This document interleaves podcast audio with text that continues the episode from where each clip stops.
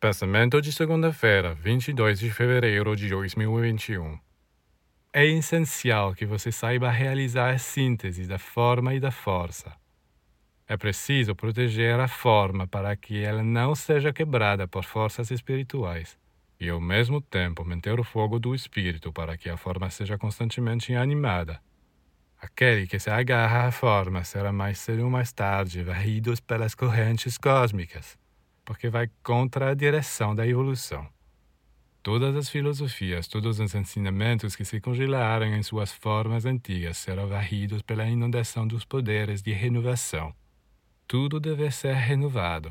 Não há abrigo na terra para aqueles que não querem evoluir.